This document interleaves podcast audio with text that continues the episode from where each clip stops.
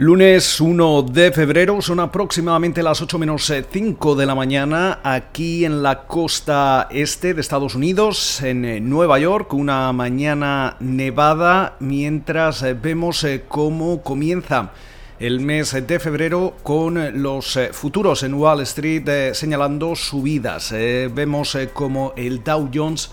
suman estos momentos alrededor de 261 puntos, el Standard Poor's 500 arriba un 1,1%, el Nasdaq también en positivo, sumando un 1,2%. Esa rentabilidad del bono americano a 10 años eh, cae ligeramente, se sitúa en el 1,07% y el West Texas Intermediate se transa en los 52,64 eh,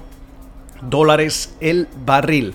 Una mañana que se vuelve a prometer intensa. Tenemos eh, que tener en cuenta que la saga de los eh, foreros de Reddit y GameStop y eh, la batalla contra los hedge funds sigue su curso. en estos momentos es cierto que las acciones de GameStop están cayendo, apuntan a caídas moderadas de momento antes de la apertura abajo un 1,5%, pero toda la atención está puesta en la, en la plata. Estamos viendo cómo la plata ha subido un 11%, su mayor subida en 11 años, en un momento en el que parece que los eh, foreros eh, de Reddit, de Wall Street Bets, eh, ponen sus miras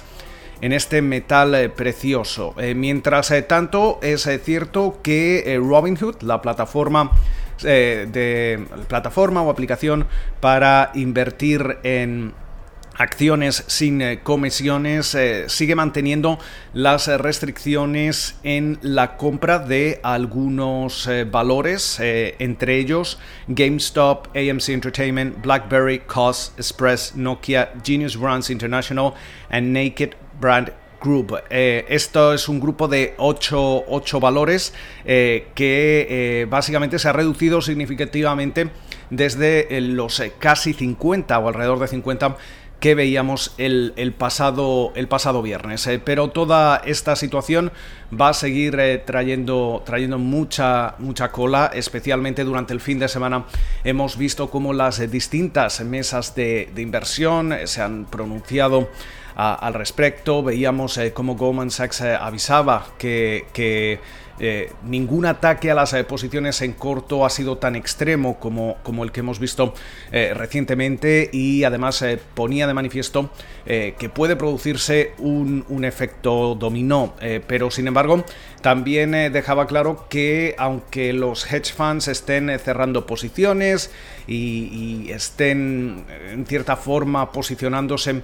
ante esta nueva situación, eh, las exposiciones netas y brutas eh, de los hedge funds en posiciones en corto siguen eh, cerca de niveles históricos, lo, que, lo que indica el, potencial riesgo que se puede mm, encontrar en el mercado si los foreros de Reddit, este grupo de eh, inversores retail eh, sigue atacando eh, los distintos valores y activos en los que estos hedge funds están posicionados en corto. también JP Morgan aseguraba que esta situación, que puede seguir generando caídas en los mercados, en cierta forma también abrirá ciertas oportunidades de compra dado que eh, los fundamentales eh, como tal eh, siguen siendo sólidos de cara a ese repunte que se supone va a experimentar la economía global. Con lo cual, en, términos de, de, toda esta situación, de toda esta guerra, revuelta, batalla, como queramos llamarlo, como decía mi, mi, amigo Peter Tuckman, eh, broker de, la New York Stock Exchange. De momento no, no, hay que posicionarse quién es el bueno, quién es el malo, sino seguir eh, viendo cómo, cómo va a ir desarrollándose todo, todo este asunto y sobre todo tener mucho cuidado para aquellos que están eh, tomando posiciones ante esta situación sin conocer bien al, el mercado. Eh, también es importante tener en cuenta cómo eh, Biden, el presidente de Estados Unidos, Joe Biden, se reúne hoy a las 5 de la tarde aproximadamente, hora en Washington, con ese grupo de 10 republicanos, 10 senadores republicanos,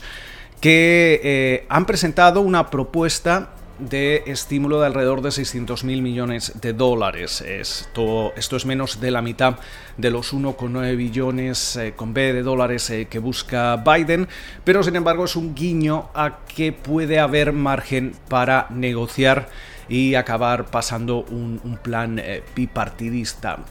algunas mesas de inversión hablan que si bien no podríamos ver esos 1,9 billones con B de dólares que busca Biden, sí se podría pasar a algún tipo de, plan que se mueva entre los 750.000 o los 1,1 billones eh, de dólares eh, tan pronto como eh, a finales de, este mes. tenemos que recordar que en marzo o finales de marzo expiran eh, algunas de las, eh, de las ayudas, etcétera, etcétera, que se aprobaban en ese plan eh, que veíamos a finales de diciembre por valor de algo más de 900 mil millones de, de, dólares. Mientras tanto, durante la jornada también vamos a estar muy atentos a datos macroeconómicos, entre ellos el PMI manufacturero, el ISM manufacturero, el gasto en construcción y esta semana también vamos a, seguir eh, viendo eh, los resultados eh, de grandes compañías, entre, entre ellas tecnológicas como Amazon. Con lo cual, muchísimas referencias para comenzar la semana. Esperamos que pasen ustedes una feliz jornada. Si viven en Nueva York, abríguense, intenten no salir a la calle y como de costumbre nos escuchamos de nuevo en la mañana del martes.